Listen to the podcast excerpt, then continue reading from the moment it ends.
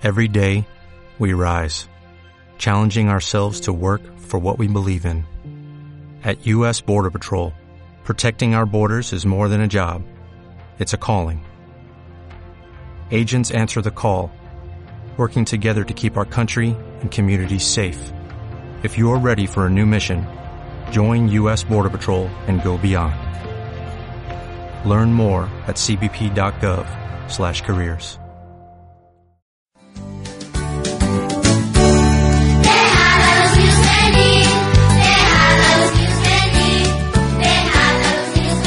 A continuación, la sección de Los niños. Y las niñas también. Porque de los tales es el reino de los cielos. Hola, muy buenas tardes. Nos encontramos en otro programa. Aquí estamos, Samuel Figueroa y mi hermana Rafaela Sofía. Hola, amiguitas. ¿Recuerdan la historia pasada? ¿No? Ya. Yo se lo voy a recordar. Se llamaba El gran héroe norteamericano da un discurso. Pues, ¿quién es este héroe? Fue un presidente de los Estados Unidos llamado Abraham Lincoln. Esta historia ocurre en Estados Unidos en 1863. En esa época pasaba algo muy triste. Es que los habitantes de Estados Unidos estaban en guerra unos con los otros. ¿Se dan cuenta, niños? Los propios hermanos de un país se estaban matando entre ellos. Eran los del norte contra el sur y el sur contra el norte. Muchos años atrás, las personas de ese país hicieron algo muy feo. Fueron a África, se robaban a las personas y las traían a Estados Unidos. ¿Y saben lo que hacían con esas personas? Las vendían como esclavos. Imagínense. Hombres y mujeres, hasta niños eran vendidos como animales. Y la mayoría de las veces esos esclavos eran castigados a latigazos igual como lo hicieron con Jesús. De seguro Dios estaba muy triste al ver lo que pasaba. El presidente Lincoln quería terminar con todo eso. En esa guerra hubo tantos muertos que tuvieron que crear un nuevo cementerio. Y para eso necesitaban a un orador. O sea, alguien que dijera un discurso. Y uno de los nombres que propusieron fue el presidente Lincoln. Ahora escuchemos la segunda parte. Así sabremos qué pasó al final.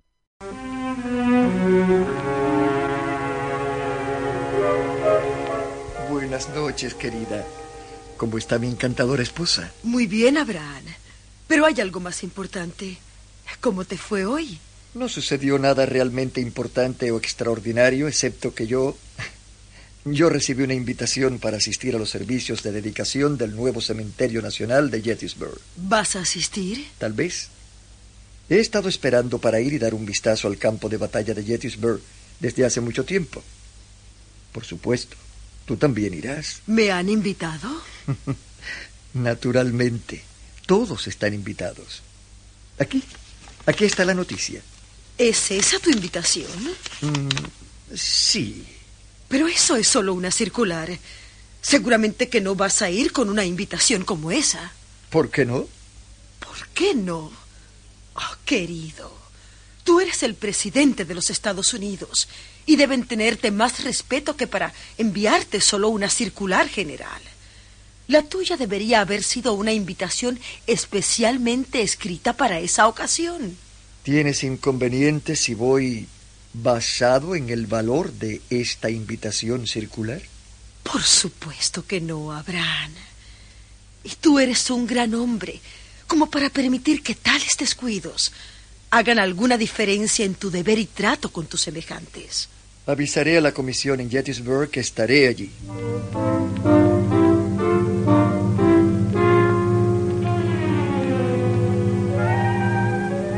Caballeros, acabo de recibir la noticia de que el presidente de los Estados Unidos estará en los servicios de dedicación. Creo que deberíamos honrarlo de alguna manera.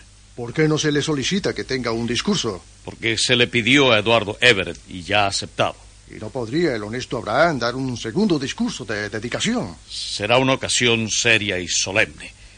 No creo que el presidente sea capaz de eso. ¿Qué piensan los demás? Estoy de acuerdo.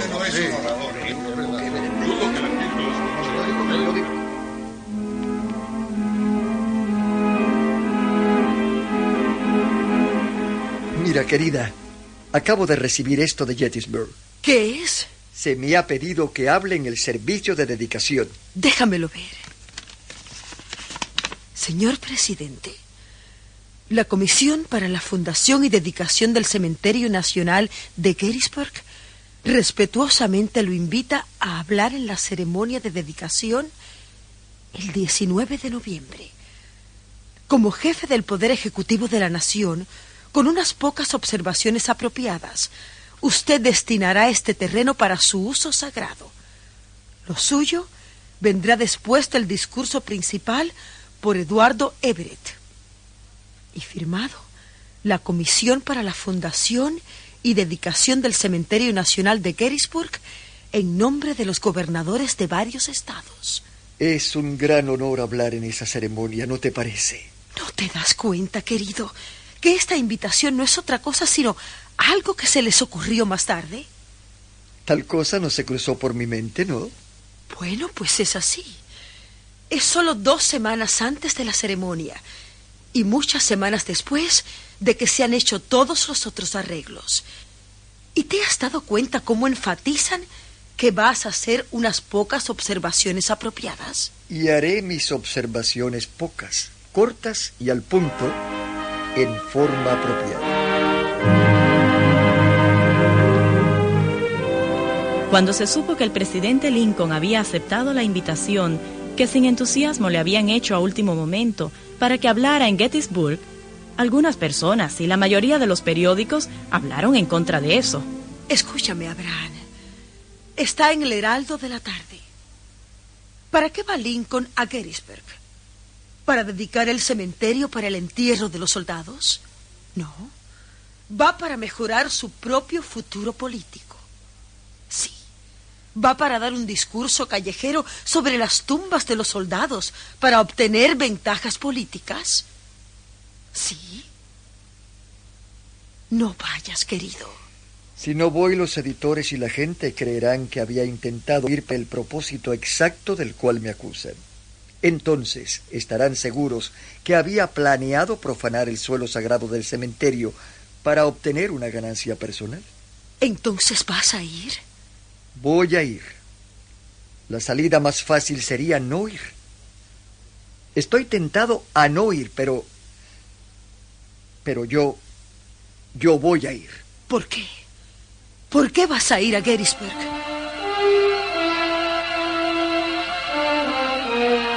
Stanton, deseo que haga los arreglos para que un tren especial me lleve a mí y a los otros miembros del gabinete a Gettysburg y nos traiga de regreso.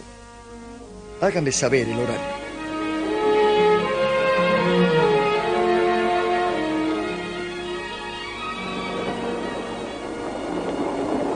Está oscureciendo, Seward. ¿No estamos ya cerca de Gettysburg?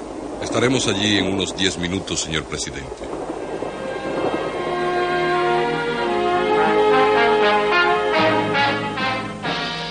Al llegar a Gettysburg, el presidente fue escoltado hasta el hogar del señor Wills, que era el presidente de la comisión de dedicación. Otros miembros de la comitiva presidencial fueron alojados en la casa del señor Harper, que vivía al lado.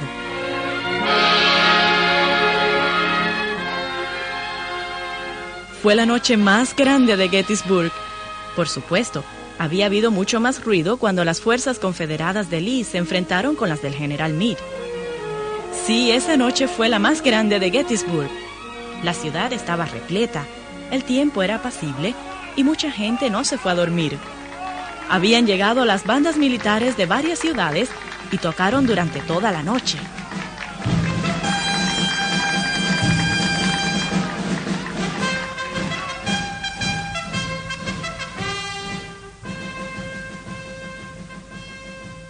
Gradualmente, Gettysburg se hundió en el silencio.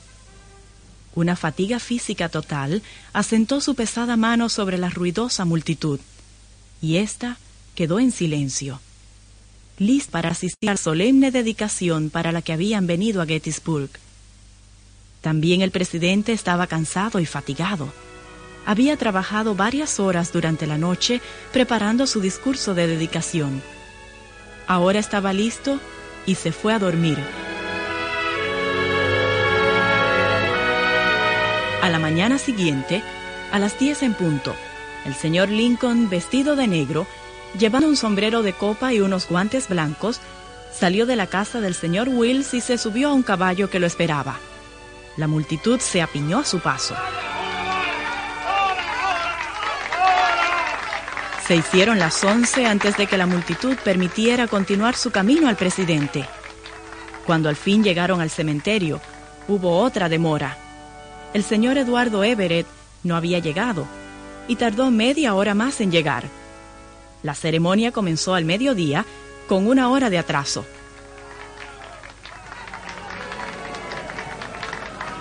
El señor Everett, un erudito y hombre de Estado, fue presentado a los miles que estaban reunidos. Se levantó, miró a su alrededor, vaciló y cuando la multitud se sosegó, comenzó a hablar. Al estar debajo de este cielo sereno, contemplando estos anchos campos, descansando ahora de los trabajos de un año que se termina con los montes Alleghenies que se elevan indistintamente ante nosotros, con las tumbas de nuestros hermanos debajo de nuestros pies, elevo mi humilde voz con vacilación. El señor Everett, con su cabello blanco, su forma erguida, su elegante postura, sus atavíos y su discurso perfecto, en tono claro, mantuvo a su audiencia por dos horas. Sus palabras finales fueron dinámicas, poderosas, y fueron citadas por horas después de que concluyó su discurso. Al terminar el señor Everett el discurso, se cantó un himno y después fue presentado a la multitud el presidente de los Estados Unidos. Hace 87 años, nuestros padres dieron a luz sobre este continente una nueva nación concebida en libertad y consagrada a la declaración de que todos los hombres son creados iguales. Ahora estamos trabados en una gran guerra civil para probar si esa nación o cualquier nación así concebida y consagrada puede perdurar. Estamos reunidos en uno de los grandes campos de batalla de esa guerra. Estamos reunidos para dedicar una parte de este campo de batalla como el lugar de descanso final de aquellos que han dado sus vidas para que esta nación pueda vivir. Es totalmente digno y apropiado que hagamos esto. Pero en un sentido más amplio, no podemos dedicar, no podemos consagrar, no podemos santificar este suelo. Los hombres valientes, vivos y muertos que lucharon aquí, lo han consagrado muy por encima de nuestro poder para añadir o para quitar.